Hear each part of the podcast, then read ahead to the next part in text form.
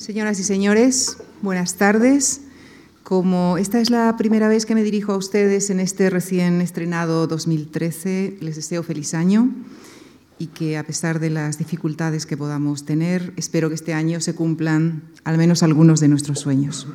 Y bienvenidos a las conferencias de esta semana en las que nos ocuparemos del más poético de los amores, el de los trovadores por su respuesta a otros ciclos centrados en temas medievales, también en nuestra programación musical nos ocuparemos de la música instrumental medieval en el ciclo que se desarrollará los sábados del próximo mes de febrero. Están ustedes eh, cordialmente invitados. Y en nombre de la Fundación Juan Marc, quisiera dar nuestra más cordial bienvenida a nuestro invitado de esta semana, Jaume Valcorba, doctor en Filología Románica por la Universidad de Barcelona y académico numerario de la Real Academia de Doctores de Cataluña. Jaume Valcorba confiesa que su gusto por el mundo trovadoresco se inició de la mano de su maestro, Martín de Riquer, y que desarrolló y potenció este gusto en su larga etapa como profesor de literatura en las universidades de Burdeos, Lérida, Barcelona y Pompeu Fabra. Considera además que su actual faceta de editor es el fundador de la editorial Acantilado, sigue teniendo mucho que ver con la docencia, ya que entiende su trabajo como un escenario desde el que contribuye a proyectar a nuevos autores. En su labor editorial, aunque da lugar al libro digital, mantiene su fidelidad al papel, al papel con pH neutro, al hilo vegetal para que los libros duren 500 años, dice.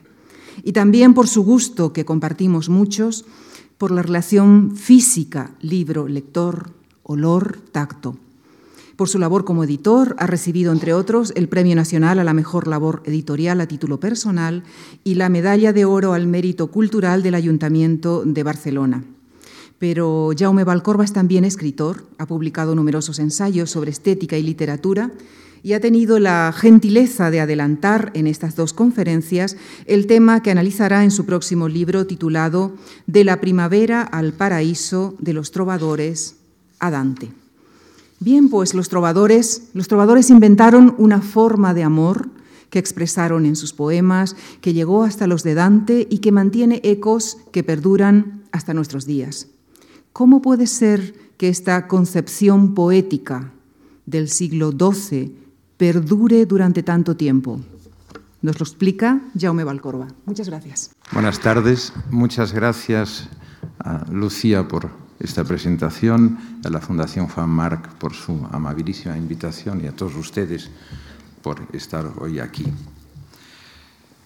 Como decía Lucía, aunque se ha buscado mucho desde, eh, con muy fortunas diversas, los orígenes y el sentido profundo de lo que los trovadores llamaron la fina mors, una invención suya, propia, personal, radicalmente innovadora en el mundo de la cultura occidental. Un, amor que Gaston Paris bautizó con gran éxito con la fórmula feliz de amor cortés. Todavía hoy nos preguntamos sobre las características profundas de este amor. Alejado de las prácticas cotidianas, es un amor que no vemos en la vida común en ningún lugar, y también alejadísimo de cualquier práctica, declarado inmoral por la Iglesia, su éxito fue tal que puede constatarse una floración de ese éxito en toda la Europa meridional, para empezar prácticamente en toda Francia y hasta Alemania, en Italia y en España, especialmente en la Corona de Aragón. Y una continuación, además, en, el tiempo, en España, sin duda, y también en Italia, lo veremos a lo largo de estas charlas, ah, hasta, cuanto menos hasta Dante. Distinto en algunos aspectos, pero sustancialmente idéntico en su fondo. El amor, tal como los trovadores lo inventaron y lo formularon, se convirtió en una experiencia total que modifica y transforma en profundidad la personalidad de todos aquellos que lealmente, cordialmente, voluntariamente se sometieron a su poder. La manifestación más evidente de los efectos de este amor sobre el amante es el estallido en él de todas sus virtudes potenciales, simbolizadas en la poesía trovadoresca por la primavera. Se diría incluso que primavera y amor son en este imaginario una sola y única cosa. No se trata solamente de que el amor pueda ser más o menos conveniente a la primavera o que la primavera sea tiempo conveniente al amor. No se trata de que mm, más o menos se configure un locus amoenus tipificado o una conjunción, como nos lo proponía el Pervigilium Veneris. Hoy estamos muy acostumbrados a relacionar amor con primavera, pero literariamente esa eh, relación profunda que hoy vemos no fue, no fue tal a lo largo de la, de la historia literaria de Occidente. Eh, habrá que esperar hasta el siglo II de nuestra era, en 130 o 140, que un poema de autor desconocido, como el Perebrigilium Veneris, nos relacione el amor en profundidad con la primavera. Bien, pues los trovadores, después del Perebrigilium Veneris, unos siglos más tarde, relacionan en profundidad, como digo, el amor con la primavera. Uh, ligando en, su profunda significación los dos momentos, el momento de, la, de, la, naturaleza y el momento espiritual del ser humano. El amor, este género específico de amor que era, como les digo, del todo nuevo en Occidente, sería motor y energía de la floración de, las virtudes escondidas que encontrarían su correlato objetivo literario, aquello que Eliot llamó el objective correlative, en la primavera. Las hojas, las flores y el verde de los bosques serían así símbolo de una transformación sustancial del ser, una floración de ese ser después de un invierno gélido. Todo el mundo sabe que en la Edad Media uh, se dio una correlación profunda entre la naturaleza y el hombre. En, la poesía trovadoresca esa correlación profunda se da entre el amor y la, primavera. Y es así pues que la la canción, el género trovadoresco dedicado específicamente al amor, se hace paralelo o se ve paralelo a la voz de los pájaros en una, natura, en una naturaleza totalmente renovada.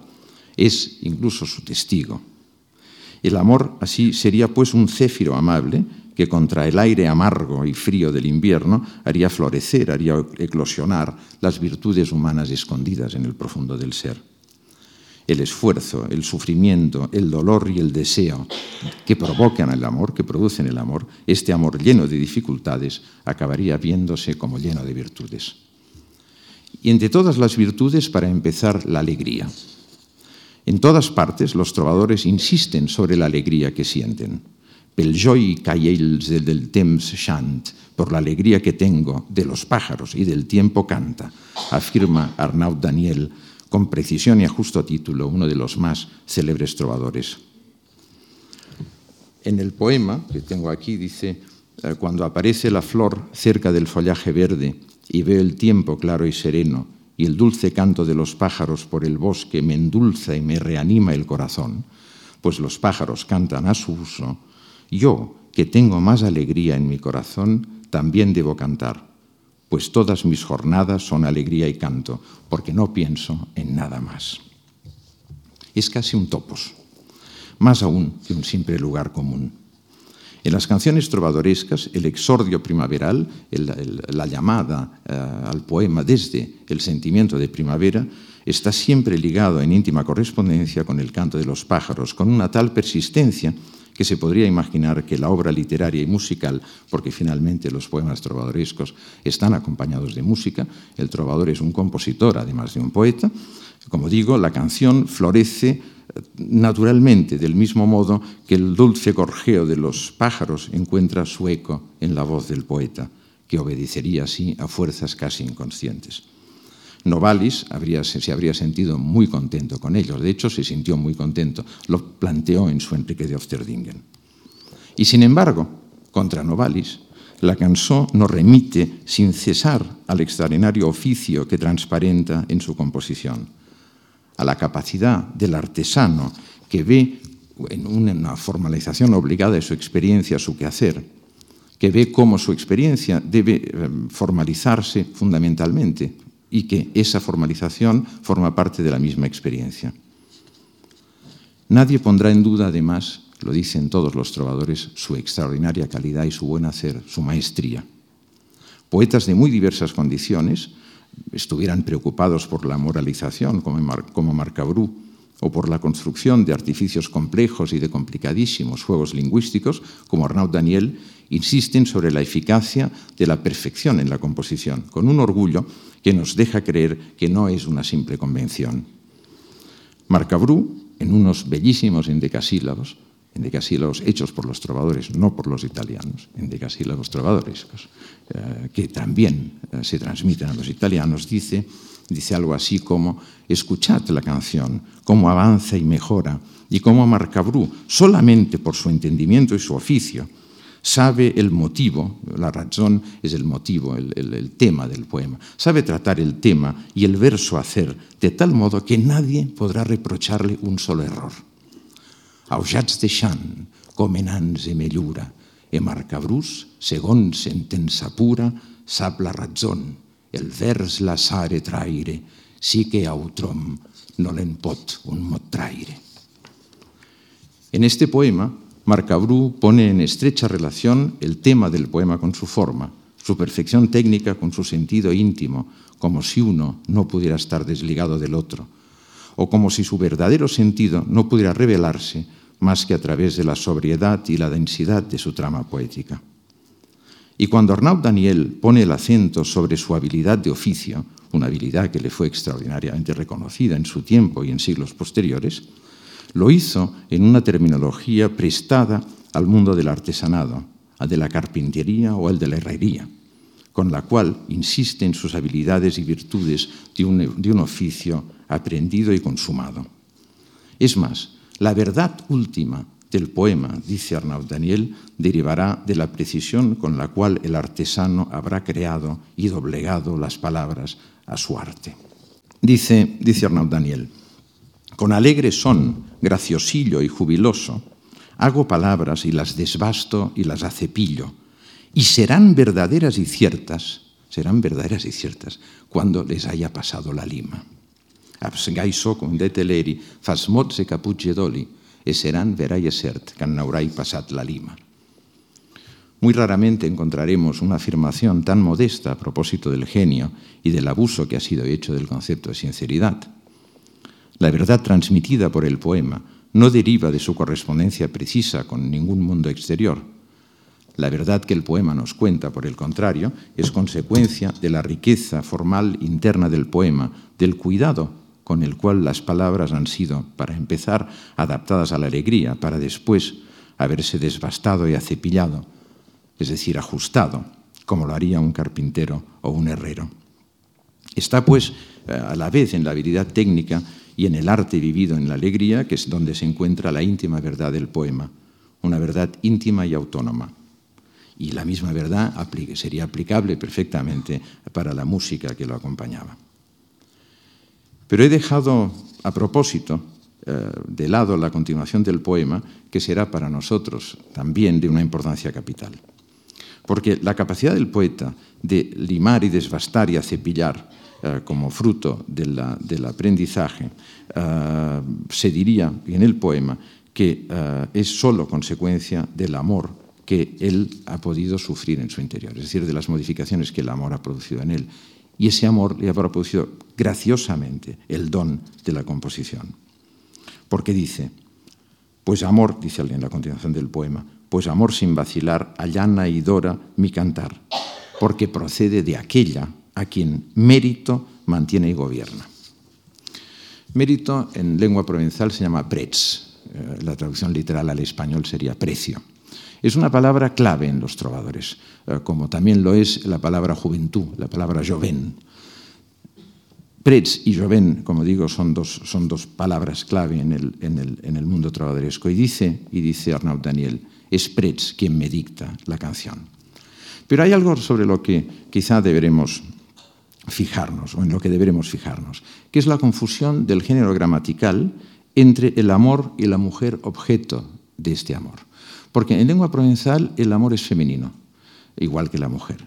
Y por tanto, uh, en un momento preciso uno no podrá saber jamás a quién se está dirigiendo el poeta, si a la mujer o al amor por la mujer que canta.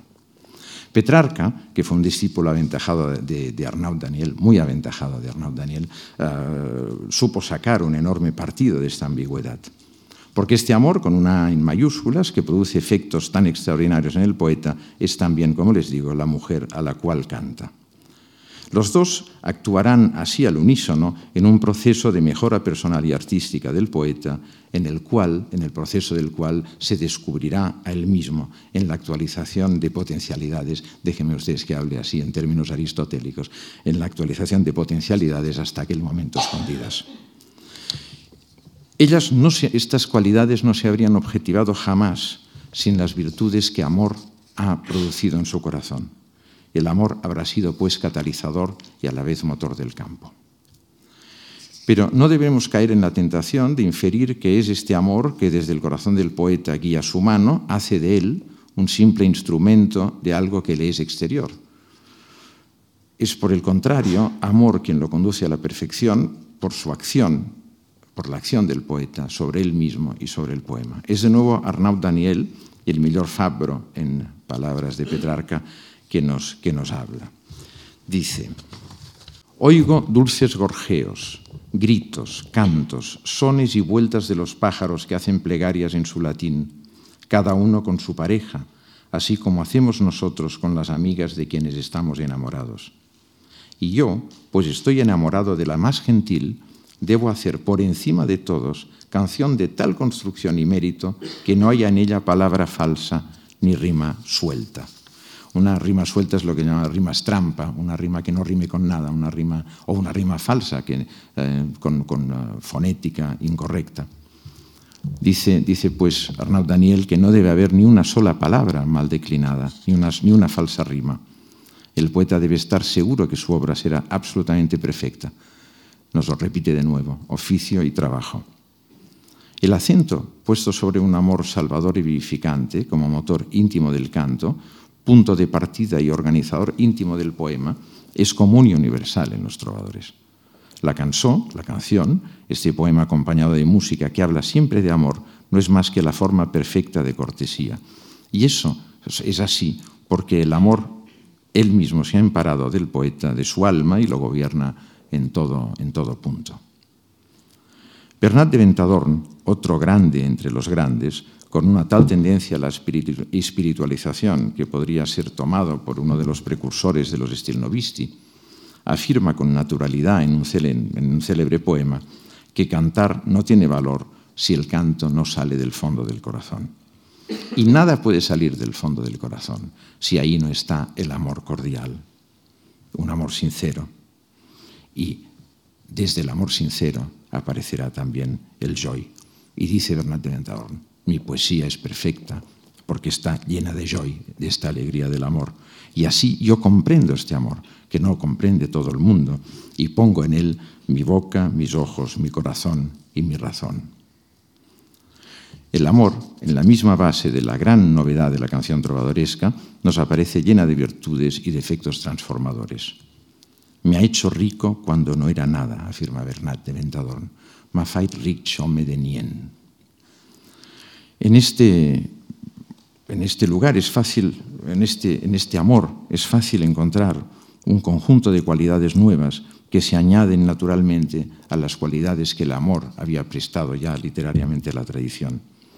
Encontramos, en efecto, temblores, perturbaciones, turbaciones, timidez e insomnio, los mismos síntomas que la tradición literaria erótica había fijado a lo largo de los siglos. Reencontraremos en los trovadores esos mismos temblores y esas mismas incertidumbres, pero la poesía erótica de los trovadores fue muchísimo más allá, cuando imaginó, organizó y articuló todo un tejido de relaciones absolutamente nuevo, dotando a su poesía de singularidades mayores y con resonancias de muy largo aliento. Fuente de las cualidades del trovador, la presencia y la acción del amor le hizo adquirir una humanidad, le hacía adquirir, decían, una humanidad completa, tanto en sus aspectos individuales e íntimos como en sus aspectos sociales. Como ya hemos comentado, Gastón Paris mm, llamó a este conjunto uh, el, conjunto del amor cortés, estableciendo así una unión del amor con la corte, una unión de, lo individual con lo social, como algo que es propio uh, de las estructuras feudales. Y desde luego eso era así. Porque como ha sido subrayado muchas veces, la fina amor, porque es así como los trovadores llamaron al amor, o como calificaron esa forma especial del amor, utilizó la realidad feudal y su lenguaje jurídico para dar forma a una relación particular entre un hombre y una mujer de su entorno. Y la manera como este amor tomó forma, a pesar de que eso sea conocido, quizá convendrá no olvidarlo hoy, se basó sobre el desplazamiento de las formas jurídicas del mundo feudal, del, vasallaje, al de las relaciones amorosas. Y es así como veremos que el amor manifestado por un aspirante hacia una mujer con un mérito infinitamente superior al suyo, una, mujer con unas cualidades de perfección totales, elevadísimas sobre la vulgaridad del, anhelante hacia ella, esta mujer que es cima indiscutible de toda virtud y belleza, adopta, eh, cuando es correspondido, las formas propias de una relación militar, creando así un marco absolutamente insólito para el desarrollo de las relaciones eróticas. La relación copió el ritual y las obligaciones jurídicas de las auténticas ceremonias de vasallaje, mediante las cuales el poeta se constituía libremente, sin constricción ninguna, en vasallo de una mujer que prometía servir para siempre como su señor feudal. Hecho este que, consecuentemente, convierte a la dama o a la mujer en dama, en señor.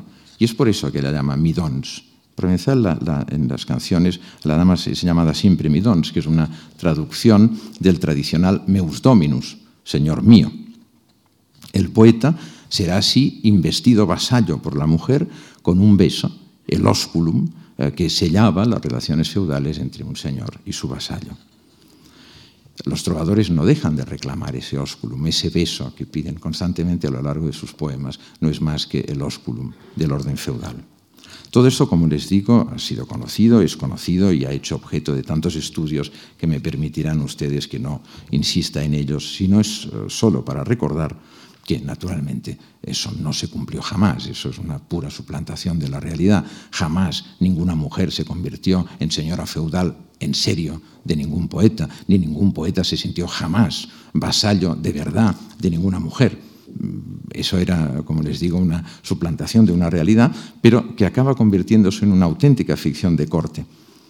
Ah, algunos reyes y, grandes señores feudales se declararon vasallos de diferentes mujeres sin que nadie creyera jamás en la verdad jurídica, ni real ni metafórica, de una tal afirmación.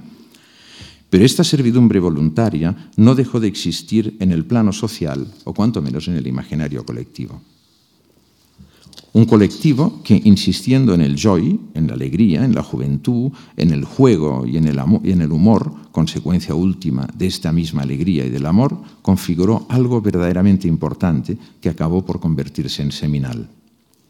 Alguien me ha dicho que quizá me he tomado demasiado en serio a los trovadores, pero les diré que el opuesto del humor no es jamás lo serio, sino lo oscuro y lo aburrido.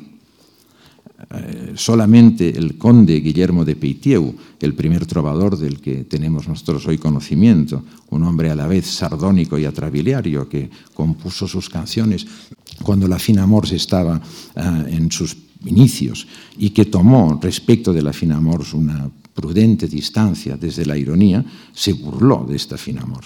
Las canciones de, Guillem de Peitieu son de una franca liberalidad, cuando no de una franca y auténtica brutalidad erótica. Si en los poemas de Guillem de Peitieu sale algún señor, el único señor que ahí aparece es él mismo, sin restricción ni de tipo simbólico ni de tipo real. Pero si dejamos a un lado el temible conde Guillem, la convención del vasallaje tomó una tal importancia que acabó por ser un elemento indispensable en el género. La canción de los trovadores y el vasallaje de amor acabaron por constituir una unidad inseparable.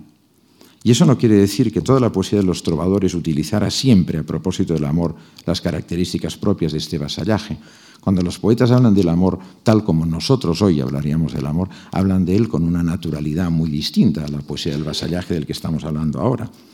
Ahí existe, en efecto, hay un buen número de poemas eróticos escritos además por poetas que cultivaron la poesía amorosa, tal como la estamos viendo hoy, en los cuales el sexo está tratado de la forma más desenvuelta. Hay un debate en el que participó Arnaud Daniel eh, y muy probablemente por ese debate fue condenado por Dante al purgatorio, a, purgar sus pecados de la carne. Eh, Dante lo encuentra en el canto 26 del Purgatorio de la Comedia, por cierto, rindiéndole una, un homenaje extraordinario, puesto que Dante rompe la unidad lingüística de la comedia, está escrita toda en italiano, hasta que encuentra a Arnaud Daniel con el que conversa en lengua provenzal. Y lo encuentra ahí probablemente por, eso, porque está purgando uh, por, por, ese poema algo... Bueno, uh, Riquer lo llamaba el cochino debate. Es un debate que no es muy oscuro y que, en fin, les voy a ahorrar ahora, pero que habla del sexo con una franca liberalidad y sin ningún tapujo. Y ese mismo Randoniel que hablaba de, del sexo con franca liberalidad y sin ningún tapujo es capaz de organizar las más delicadas canciones, uh, elevar y espiritualizar el amor uh, tal como lo estamos viendo hoy hasta límites verdaderamente insospechados. Como les decía, las canciones de los trovadores uh, que trataron la fina amor y el vasallaje erótico acabaron por constituir una unidad total. Y, eh, como les decía también, solo Guillermo de Peitieu eh, quizás se sintió particularmente sorprendido. Y con todo, no deja de ser singular, volviendo a la Finamors, uh, que, uh, que, si, estoy comiendo, me, me, la sensación que me estoy comiendo el tiempo y por tanto, y por tanto voy, me voy a comer algunas de las cosas que tenía pensado explicarles. En todo caso, si, si es conveniente, después podemos, podemos discutir algo de todo eso. Digo que uh, el amor, tal como los trovadores uh, lo, lo, crearon, más allá de ese amor humano y de ese amor real, que también estuvo presente en su vida y que uh, se tradujo en algunos poemas, hiperbolizó aquella distancia que había sido propia de la poesía erótica tradicional hasta puntos insospechados. sin ninguna duda, la poesía erótica desde los albores de nuestra poesía en el mundo griego arcaico había hiperbolizado los valores de la persona amada. Uh, se parece a un Dios, me parece un Dios aquel que a ti se acerca, decía Safo de Lesbos en un conocido poema, y, y, y, a lo largo de toda la poesía hemos visto cómo la persona amada está adornada de todo tipo de virtudes. Pero en la poesía trovadoresca ya no es tanto que esté adornada de todo tipo de virtudes, sino que las cualidades que adornan la persona amada son tan superiores, son tan extraordinarias, son unas cualidades tan insuperables que convierten en única la persona deseada en relación a todas las demás. Tan única que, uh, tan radical que esa es, hasta un tal grado de elevación que esa especificidad de cualidades acaban convirtiendo la persona cantada entre todos los trovadores casi como en una persona única.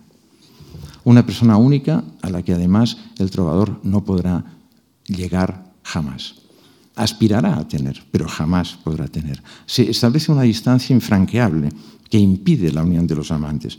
Y al mismo tiempo, el vasallo no podrá liberarse de su juramento, porque recordemos que es un vasallo, que es un soldado de la mujer y que tiene un juramento, está juramentado y uh, por ese juramento debe uh, mantenerse fiel a su señora a lo largo de toda la vida.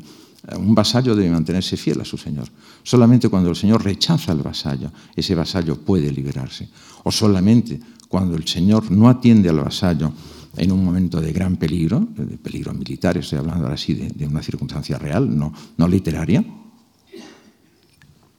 solamente entonces el vasallo puede, puede liberarse de esa, de esa promesa. Pero el amante que ha adoptado esa promesa no podrá liberarse, por tanto, jamás de la, de la, de la, relación establecida con, con, la mujer, salvo que la mujer lo rechace. Y por tanto, como no podrá liberarse de ese, de ese juramento que lo ha ligado para siempre, eh, pero tampoco podrá llegar jamás a la mujer, porque la mujer está muy por encima de, no de sus anhelos, sino de sus capacidades, acaba estableciéndose una situación de tensión tremenda entre los dos que, uh, que mantiene al enamorado en una situación de velo, de desvelo constante. Y eterniza además ese desvelo en el núcleo de su ser sin poder sacar jamás ninguna satisfacción, lo cual convierte esa tensión en dolorosa y sin reposo. Podríamos preguntarnos uh, si, esta, si esta hiperbolización de las virtudes de una mujer no actúa uh, o no nos lleva por vía de distancia a una desigualdad cualitativa tal que haga imposible precisamente cualquier intercambio erótico. Esta hiperbolización del mérito, estas virtudes infinitas de la dama, como digo, se encuentran siempre en un solo punto, que es el de la unicidad en la perfección. Y no podía ser de otro modo en una sociedad que odiaba el relativismo. Y nos es así posible observar cómo el mérito atribuido de la mujer, tanto desde el punto de vista de la belleza física como de las cualidades morales, como les decía, es tan radical, tan indiscutible y excesivo, que acaba inevitablemente por producir una identidad única entre todas las damas cantadas en los poemas. Se podría decir que quizá es así porque había una preceptiva uh, que se estaba aplicando a conciencia, pero la identidad de las mujeres así celebrada no es tan superficial como nos eh, impondría una preceptiva, sino que parece, por el contrario, ser del todo esencial, como si la convención establecida en el origen, en su origen, acabara por establecerse como una verdad esencial.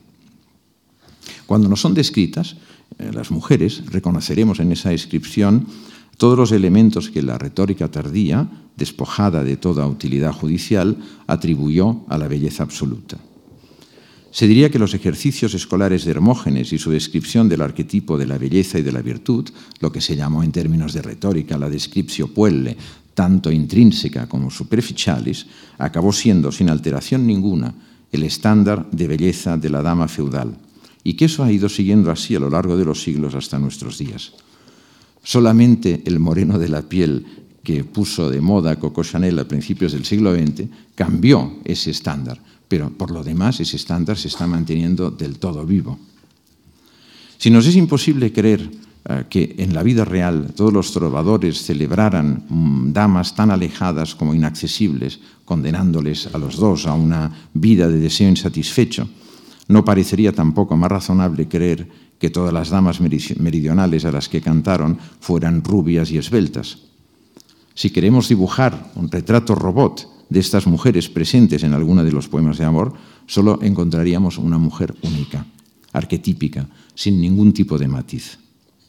Un gran poeta, Bertrand de Born, muerto en 1215, que también encontramos en la comedia dantesca en el infierno, porque era el gran, el gran poeta de la guerra, uh, nos lo subraya con muchísima gracia cuando nos explica que para poder reemplazar a la dama que se ha alejado de él, hay una dama que, el que él ha servido, pero en ese caso la dama se ha ido, y entonces él dice, bueno, no voy a encontrar a nadie como ella, solo podría encontrar una como ella si cogiera pedazos de distintas damas de la corte, eh, mm, los pedazos más virtuosos de cada una de las damas y los juntara como si fuera el doctor Frankenstein en, en, una, en una domna, dice él, en una domna soy segura, en una mujer absolutamente fabricada una mujer artificial, porque ninguna mujer real no podría ser superior a ella. Esta convención fue de una extraordinaria eficacia para poner a la mujer fuera del alcance del trovador. Les iba a leer el poema, pero bueno, en todo caso después lo vemos. En cualquier caso, no se trata, como les digo, de una convención uh, reconocida por todo el mundo. Uh, en realidad tengo la sensación de que todo el mundo sabe que están cantando a una mujer inexistente. Que todos los trovadores y, y su público, que fue un público aristocrático, uh, supieron perfectamente que la mujer cantada no era una, una mujer real. Aún si aplicaron a mujeres reales y a personas reconocibles de carne y hueso las cualidades de esas mujeres abstractas de las que estaban cantando. No se trata solamente de un juego, como digo, en el que la convención reconocida por todo el mundo no nos refiera, aunque literariamente y civilizadamente, a algo cierto. Se trata, como les digo, de algo que va más allá y que configura una sutil coartada, según la cual, como señalo, la dama cantada se aleja definitivamente del alcance del trovador que la anhela, pudiendo así mantener intacta y sin disminución la tensión esencial que parece formar parte constitutiva de la poesía amorosa occitana. Una tensión que en ella misma es reconocible sin esfuerzo en la común experiencia humana, de ahí su extraordinaria efectividad literaria, en la que la fuerza de atracción que la persona deseada ejerce sobre su amante es tan punzante que no parece llenar, que, que parece llenar perdón, toda su existencia.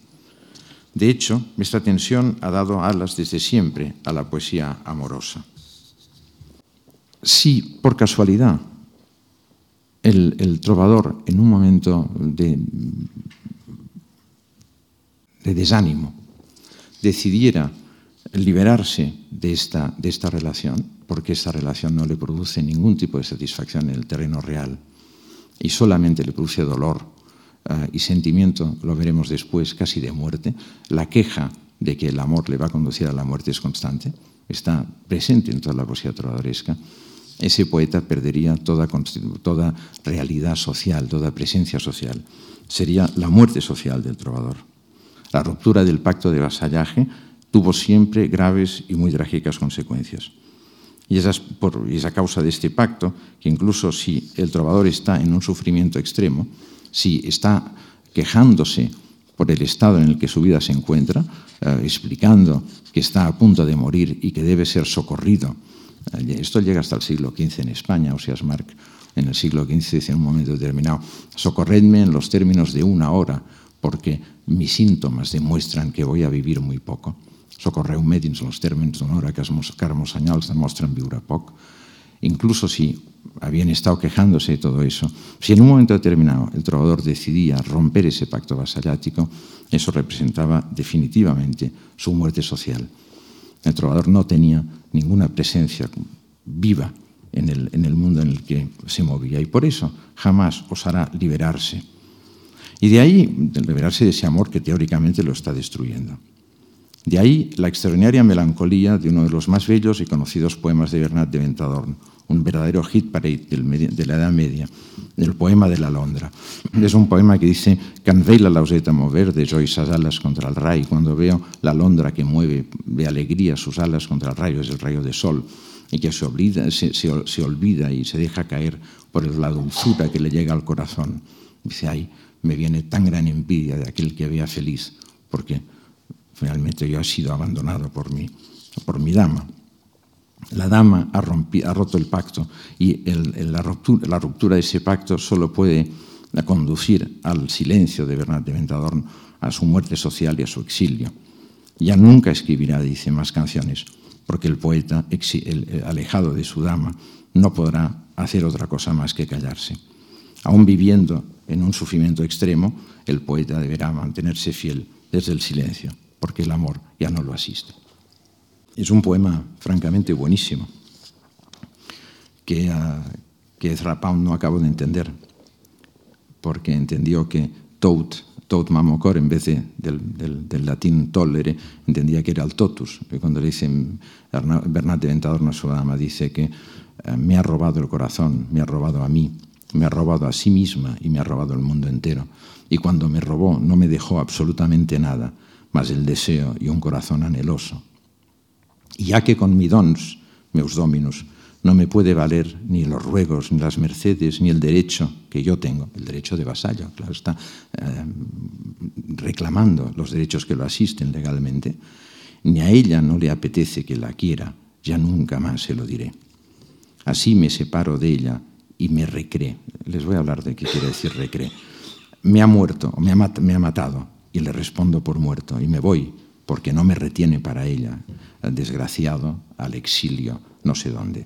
El término recre es otro término militar. Un recreant es aquel que no hace aquello que se espera de él, o aquello que se espera de un guerrero. Por tanto, ya no seré ni tan solo guerrero. Bernat de eh, no buscará, pues, otra dama para servir. Solo hay una dama a la que servir, que es superior a todas en mérito y nobleza. Naturalmente, Bernat de Ventador no fue a ningún lugar y continúa haciendo poemas y unos poemas absolutamente maravillosos para nuestra suerte. Uh, y, no pasó nada, estamos naturalmente en el terreno de la convención. Pero, como les decía, el término civil de Domna ofre, ofrece a esta poesía una de las fórmulas más eficaces que ninguna estructura social o jurídica haya jamás prestado a la poesía erótica. La mujer tendrá siempre esa condición en la poesía provenzal y es solamente en el género alba, que es un poema amoroso normal en que los amantes podrán, uh, en, el poema, vamos, en el alba, los, amantes podrán pensar en, en conseguir su unión física. El alba es un género muy antiguo que los trovadores adoptaron sin introducir ningún cambio importante que se encuentra en la poesía japonesa, egipcia, antigua o europea desde sus principios. Es aquel poema en, cual, en el cual el amante se queja de la llegada de la mañana porque deberán separarse los dos amantes, uh, que se encuentran además en una situación irregular uh, por muy diversos motivos. De hecho, piensen ustedes en Romeo y Julieta. ¿no? En Romeo y Julieta, ahí en un momento de Shakespeare, se da el alba. Le dice, eh, he oído, era el, ruiseñor y no, y no la alondra. Y ya quieres irte, ¿no? todavía no, no ha llegado la mañana. It was a nightingale and not the lark. Will thou be gone? It's not yet near day. todavía no es la mañana. El alba se queja porque oye la alondra y esa alondra uh, indica a los amantes que deberán separarse después de haber pasado la noche juntos. Es un poema que ya que estamos, llega hasta la poesía contemporánea de la mano de, Jaime Gil de Viedma en un poema uh, cuando dice de los pájaros en Barcelona, Rambla de Barcelona, y cantan los pájaros cabrones.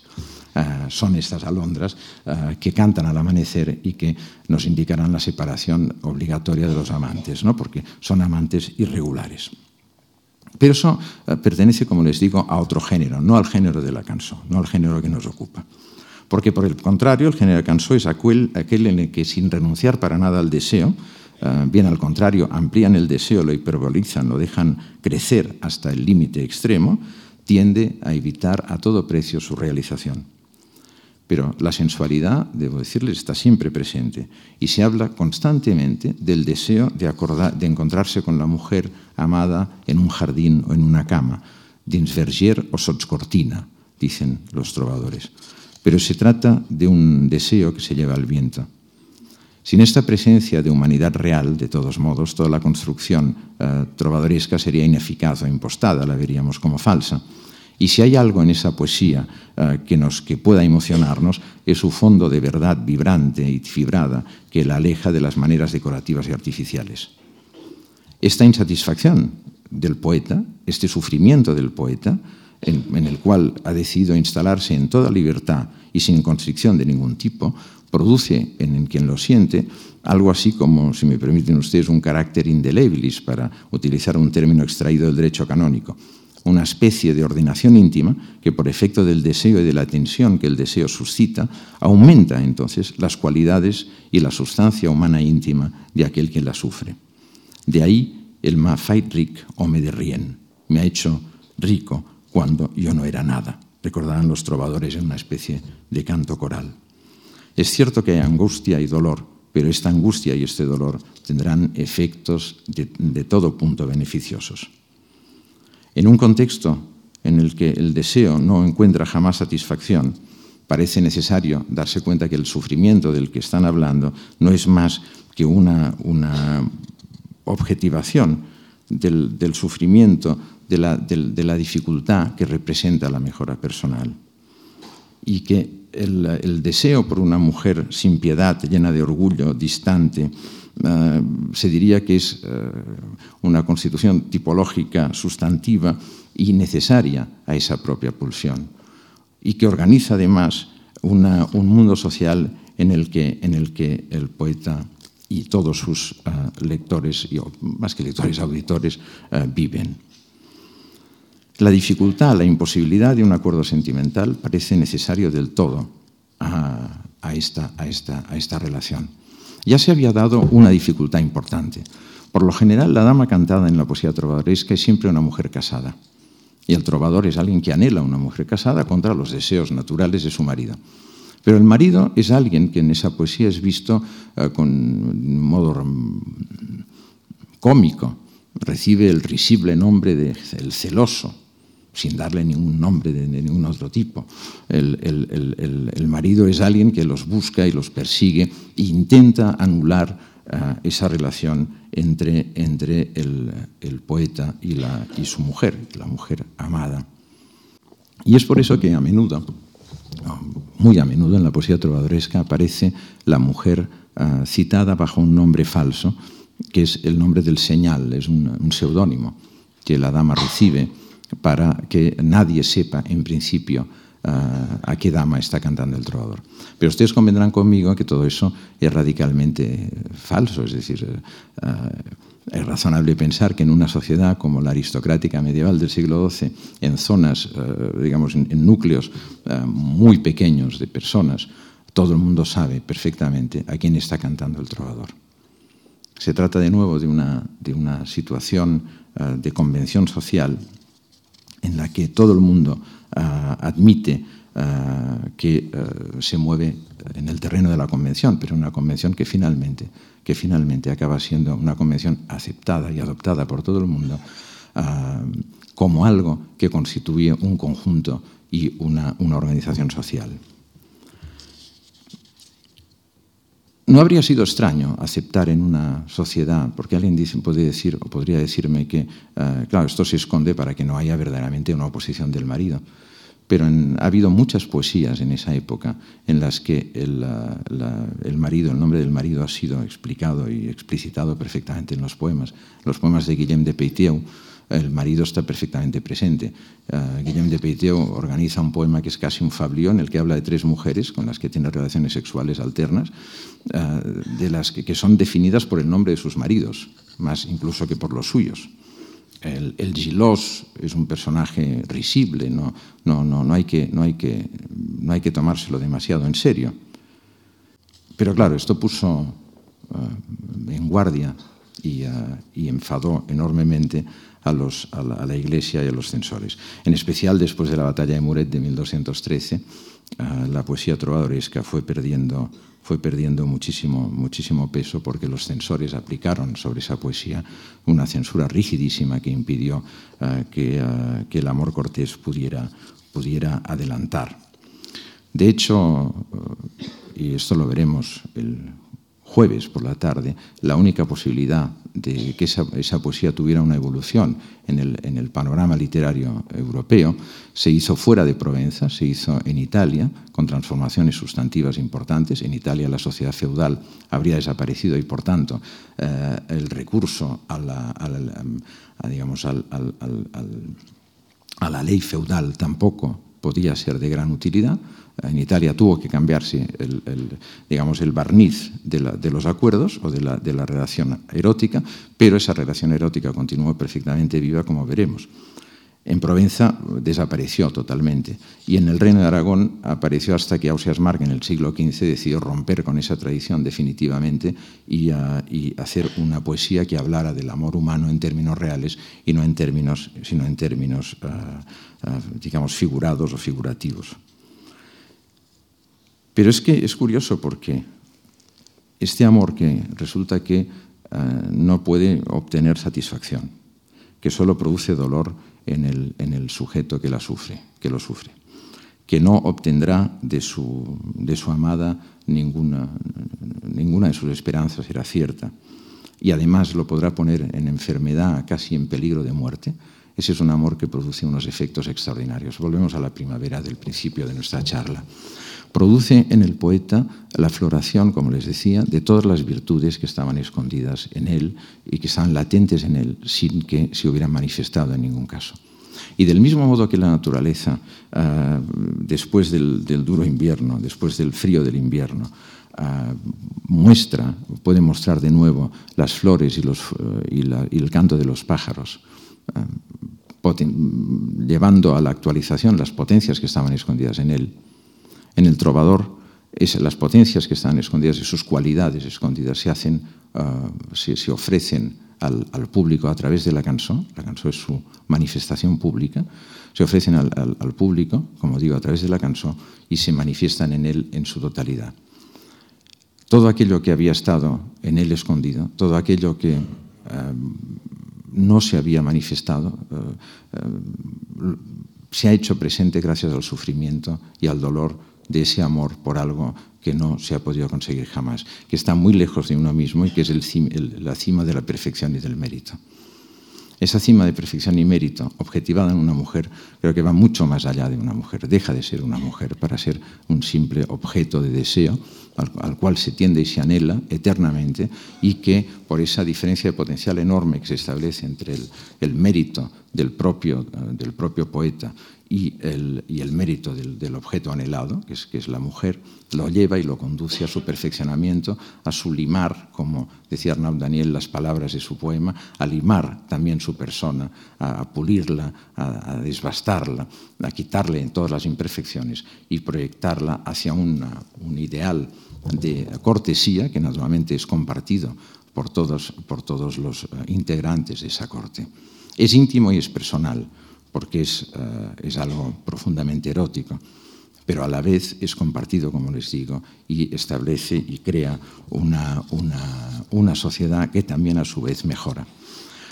Porque no es solo el trovador quien mejora, sino toda la sociedad quien mejora. Hay un poema de Bernat de Ventadorno absolutamente precioso que dice que el invierno eh, se modifica, cambia totalmente sus cualidades por fuerza del amor. Lo cambia de tal modo que el invierno desaparece y aparece la primavera aparece la primavera, los pájaros cantan de nuevo y la nieve se convierte en verdura y el hielo se convierte en flor. Esa capacidad de transformar un entorno hostil en un entorno infinitamente más perfecto es algo que esa poesía objetiva en términos amorosos, en términos eróticos.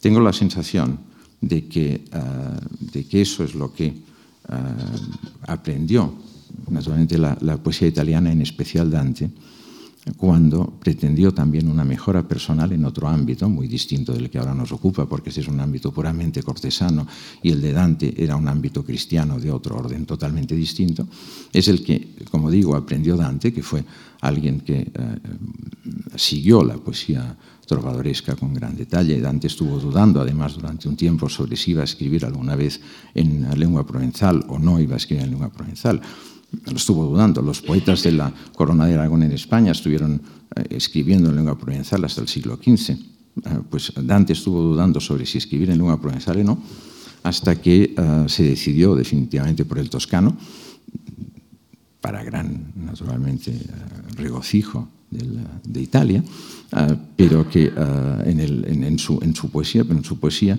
retoma con toda fuerza, esa idea del amor que ya no es una idea de un amor por una persona, eh, aunque ese amor por esa persona, eh, digamos, pueda eh, ser, lo digo al revés, lo he dicho mal.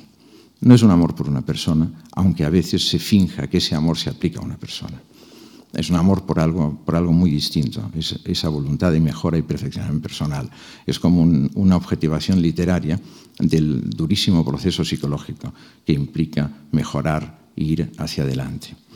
Eh, sacando de uno mismo sus imperfecciones y haciendo aflorar todo aquello que son eh, perfecciones hipotéticas que, pueden, eh, que puedan aparecer en él. Si ustedes me siguen el jueves, seguiremos este proceso, pero en la, en la poesía italiana, desde el momento en que los poetas italianos, italianos del, del 200 eh, tomaron esta poesía, la retomaron, dándose cuenta que ya la, ficción feudal no les, no les daba ningún rendimiento y cambiando pues esa ficción feudal por otra distancia tan inconmensurable e importante como la que la ficción eh, feudal había creado, que es la mujer convertida prácticamente en un ángel. Eh, esto lo veremos, como les digo, si tienen la gentileza de seguirme el jueves próximo. Muchas gracias.